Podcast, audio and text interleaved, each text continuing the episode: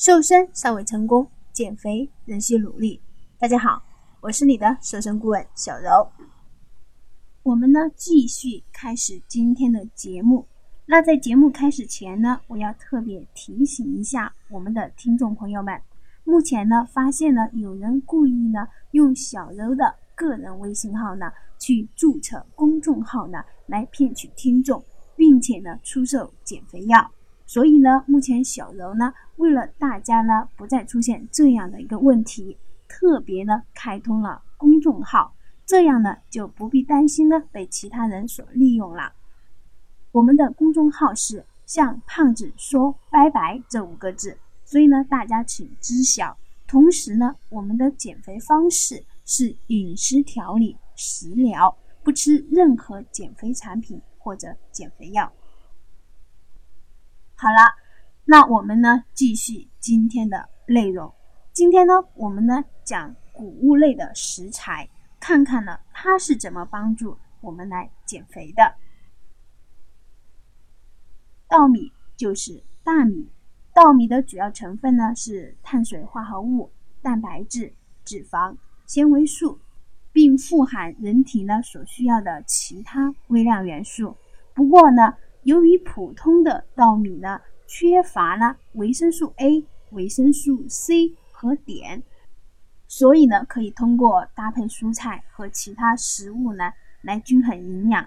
至于呢搭配什么样的蔬菜能更好的提供营养，那就在下一期节目呢会讲到。接下来呢我们就具体的说一下，怎么呢让这些谷物类的食材。发挥它的功效，那小柔呢就举例来说明一下。就拿粳米、香菇、肉末，它们在一起的一个搭配的功效和具体的做法呢，给大家说一下。我们呢将香菇呢泡发后呢切成丝，加上瘦肉末与粳米呢一起煮，这样做成的香菇饭呢。就对于治疗慢性胃炎有较好的辅助作用的，同时呢，也能辅助性的减肥。那原因呢，就在于香菇类的食材本身呢，对于减肥朋友改善便秘呢，也是一大帮助性的。适当的摄入油脂类的食材呢，也是对于提高代谢能力呢有所帮助。所以呢，它们搭配的一个功效呢，也是多方面的。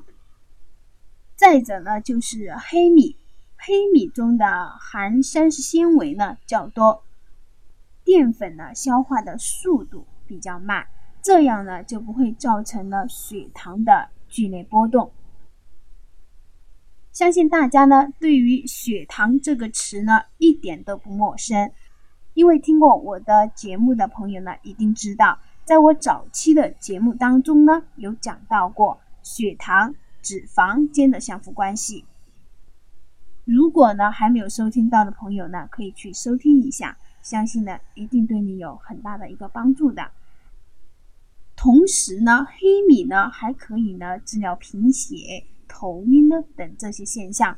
比如说，我们可以把黑米与红豆、莲子、花生呢搭配一起呢煲粥，也能很好的发挥。它的功效，但是呢，一定要注意，黑米呢一定要尽量的煮熟煮烂。